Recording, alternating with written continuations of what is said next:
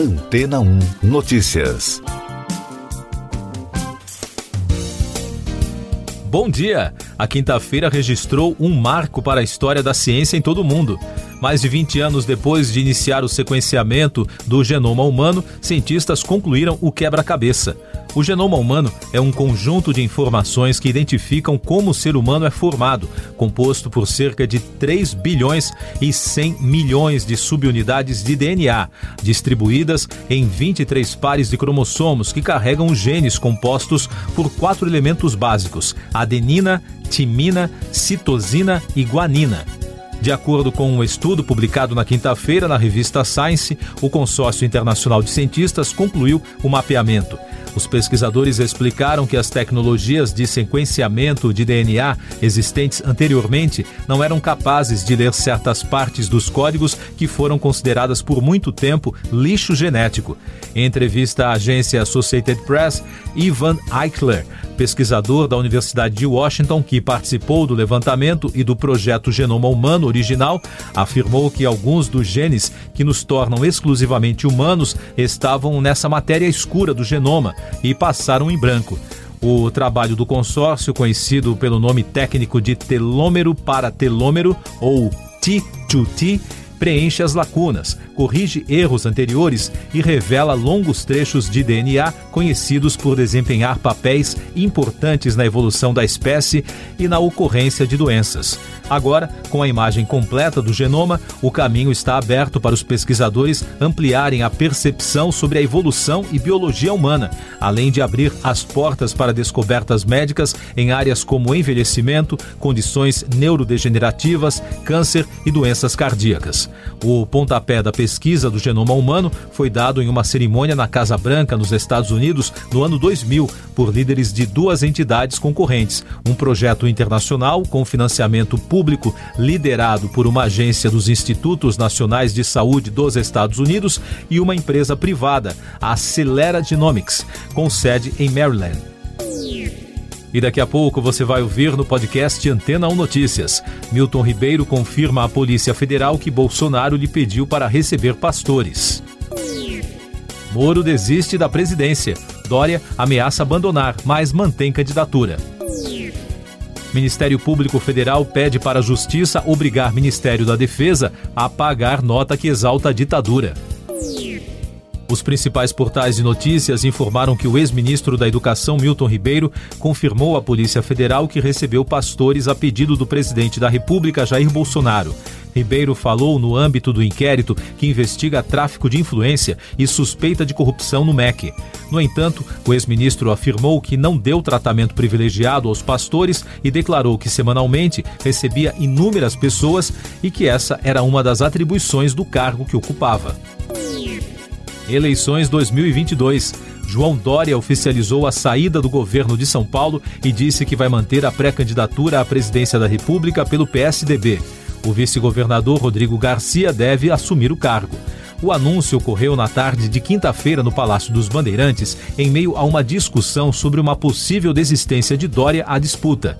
No Rio Grande do Sul, Eduardo Leite também renunciou ao cargo, que foi ocupado por Ranolfo Vieira Júnior. Analistas veem um racha no partido, enfraquecimento da terceira via e fortalecimento dos candidatos da oposição. Também na quinta-feira, o ex-juiz Sérgio Moro anunciou a saída do Podemos para se filiar ao partido União Brasil.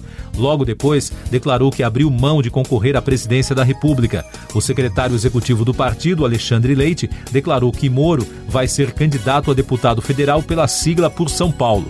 Em nota, a assessoria do ex-ministro disse que ele não decidiu qual cargo deve disputar nas próximas eleições o Ministério Público Federal pediu à Justiça a retirada urgente da nota publicada pelo Ministério da Defesa em comemoração ao golpe militar de 1964, que completou 58 anos na quinta-feira.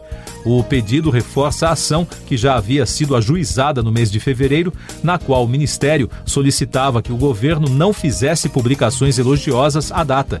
De acordo com o órgão, a nota não condiz com a função do agente público fazer valer, em canal oficial, menções elogiosas ao regime que violou direitos humanos. Essas e outras notícias você ouve aqui na Antena 1. Oferecimento Água Rocha Branca. Eu sou João Carlos Santana e você está ouvindo o podcast Antena 1 Notícias, com informações sobre a guerra no leste europeu. A agência estatal ucraniana para o gerenciamento da área da usina nuclear de Chernobyl informou que as tropas da Rússia deixaram o local na quinta-feira. Os militares russos haviam ocupado a área no começo da invasão da Ucrânia. Também na quinta-feira, com cessar-fogo que permitiu um corredor humanitário em Mariupol, os dois países retomarão negociações de paz no sábado. Os números da Covid no Brasil. O país registrou 290 mortes pela doença em 24 horas, totalizando mais de 659.800 óbitos desde o início da crise. A média móvel nos últimos sete dias é de 213, com tendência de queda. Também foram notificados mais de 33.600 novos casos, somando mais de 29 milhões e 900 mil. Com isso, a média móvel de infecções nos últimos sete dias foi a 59.900, apontando também tendência de queda.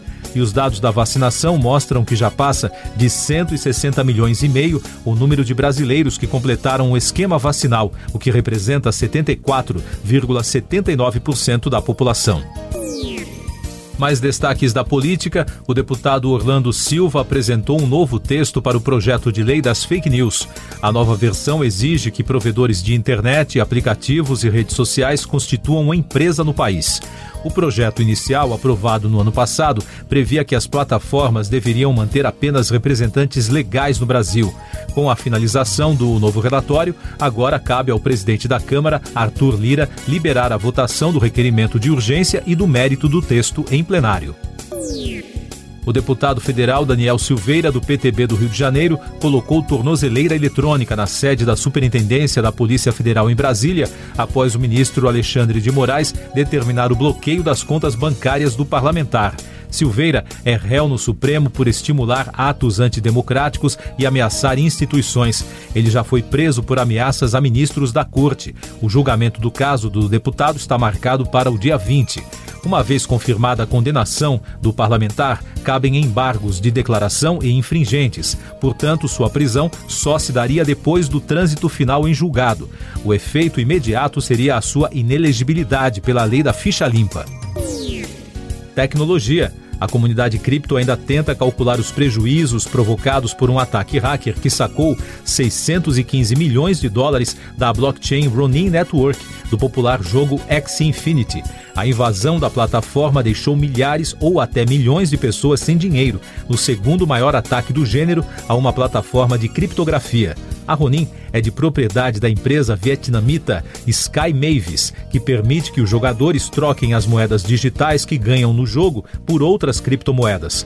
Segundo publicações especializadas, os roubos em série de criptomoedas registrados até agora já somam mais de 2 bilhões de dólares. Música. De acordo com reportagens veiculadas na quinta-feira no Brasil, o cantor, compositor e baterista Phil Collins, de 71 anos, anunciou sua aposentadoria durante a apresentação com o grupo Genesis na O2 Arena, em Londres, no último fim de semana. O músico, que permaneceu sentado durante toda a apresentação, enfrenta problemas na coluna após várias cirurgias. Os danos no sistema nervoso são tão graves que ele nem conseguiu tocar um instrumento na última apresentação. Além disso, há cerca de duas semanas, o cantor teve uma pancreatite e sofreu uma lesão em uma vértebra do pescoço o músico britânico deixa um grande legado para a história da música e da indústria. Ganhador do Grammy e do Oscar, Collins vendeu mais de 34 milhões e meio de discos nos Estados Unidos e mais de 150 milhões em todo o mundo. Sua carreira entrou em decadência para os padrões comerciais americanos a partir do álbum Both Sides, de 1993, e desde então havia mantido uma trajetória irregular com turnês de despedidas e voltas aos estúdios e aos palcos. Dono de uma carreira brilhante, ele terá agora uma merecida aposentadoria. Siga nossos podcasts em antena1.com.br. Este foi o resumo das notícias que foram ao ar hoje na Antena 1.